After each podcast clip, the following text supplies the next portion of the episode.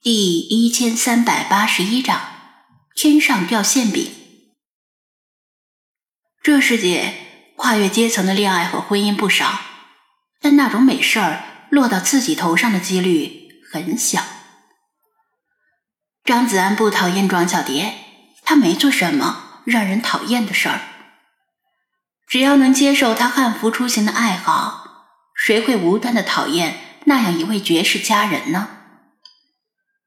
要说他有多喜欢他，如果换成其他情况，也许他会很喜欢他。但现在情况有些特殊，他一直为心中的一些事儿而不安，在找到答案或者彻底忘记之前，他很难全力以赴的投入爱情之中。母亲的激动和喜悦溢于言表，声音提高了八度，催促道。你这孩子真是，明明相处的不错，却还瞒着我和你爸。别不好意思啊，赶紧回来，然后约人家出去逛街。男生就应该主动一点，明白吗？张子安哭笑不得，这话实在是耳熟，把那些相亲的压力尽数放到男方的身上。也不管人家女方到底是真的不反感，还是不好意思一口回绝。不过相亲也就是这样，大家都是这么过来的。如果有本事找到女朋友，也不至于非得相亲了。没办法，他把幼犬们的粪便草草掩埋，然后牵起它们，准备回家。你也跟我一起回家。还是要留在这里？他问黑白小猫。喵。对于这种无法简单的给出肯定或者否定的问题，他既没有点头，也没有摇头。当他回到宠物店，被父母逼迫着换了一身干净的衣服，然后又被赶出店外。勒令他在今天晚上之前不允许回家之后，他才发现他已经悄悄的等在了店外。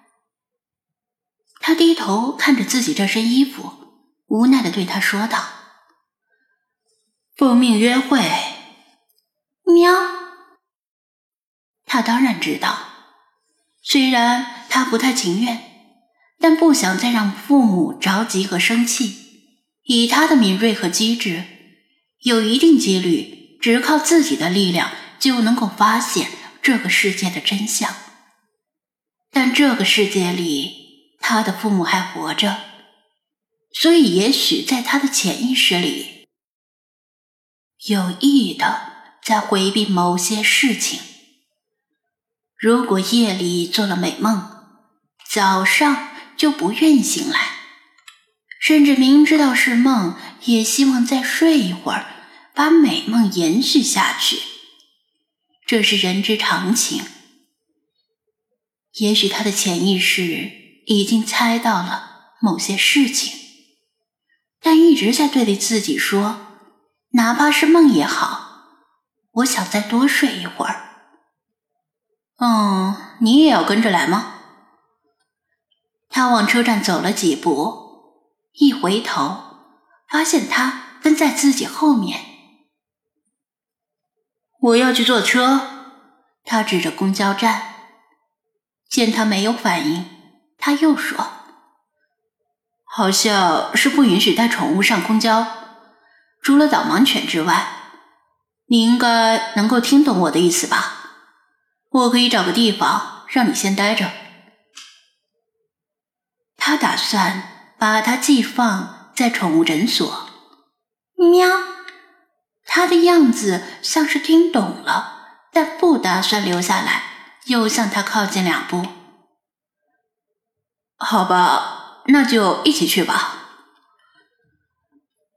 看到他委屈的样子，他改变了主意，伸手拦住一辆出租车。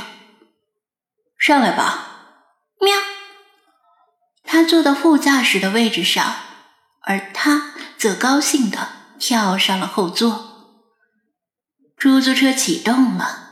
当张子安忙着向司机保证这只小猫不会乱拉乱尿的时候，他趴在后座的靠椅上，银灰色的眼眸隔着车窗盯着后面，有几个光点在车后飘荡。无论车启动、加速、减速、转弯、停下、等红灯，光点都紧随不舍。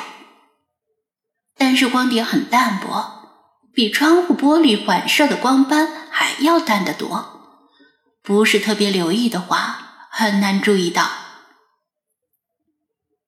出租车停在闹市区的一角，张子安付了车费，和小猫一起下了车。最头疼逛街了，他自语的说道。他却偏偏把见面的地点定在这里，还不如找家电影院看场电影，起码不用没话找话说。小猫知道蝴蝶精灵为什么会选择这里，因为他会找机会带他进入珠宝店，取代菲娜出现的记忆。不过这里有个障碍。张子安不会给一个只见过一两次面的妹子卖钻戒，先不说他是否舍得，在正常人看来，这都是精神不正常。那么，他会如何处理这个问题呢？叮叮叮叮，张子安的手机响了，他拿出来一看，顿时浮现苦恼与无奈交织的神色。他不想接这个电话，但又不得不接。喂，老大，有什么事？面对珠创公司老板打来的电话，他不敢流露出假期还要被打扰的不满，甚至努力营造出积极干练的态度，以防下次开会，老板强调集体荣誉感和狼性团队的时候，拿他当。反面典型？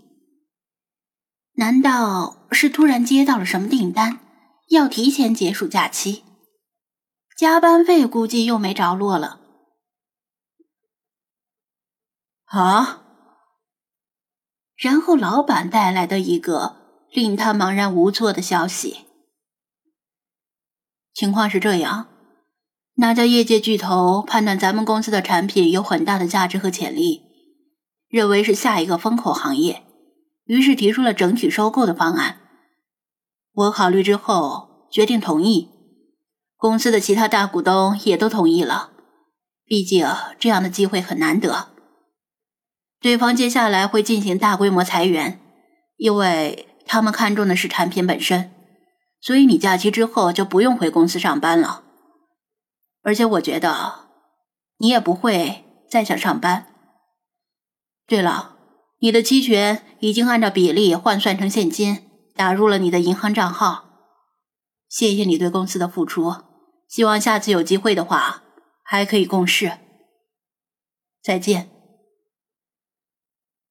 张子安还没有反应过来，老板就已经挂断了电话，从头到尾就像是录音，他连一句话都没来得及问。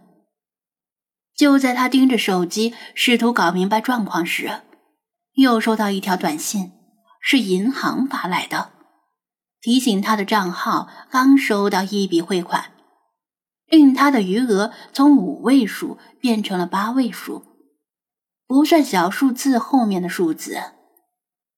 看到这串数字，他脑海里的第一个念头是：会不会银行转错钱了？银行的钱可不能随便花。听说有人花了银行转错的钱，而把牢底坐穿的。紧接着，他的微信又连续响起信息提示音，都是以前那些因为受不了老板的苛刻而离职的前同事们，包括八百年不联系的同事，他们纷纷发来信息向他求证，询问公司是不是真的被收购了。以及他分到了多少钱？还有的直接提出借钱的要求，或者半开玩笑的问他还缺不缺女朋友和男朋友。看来，即使假期结束了，他也不会离开滨海市了。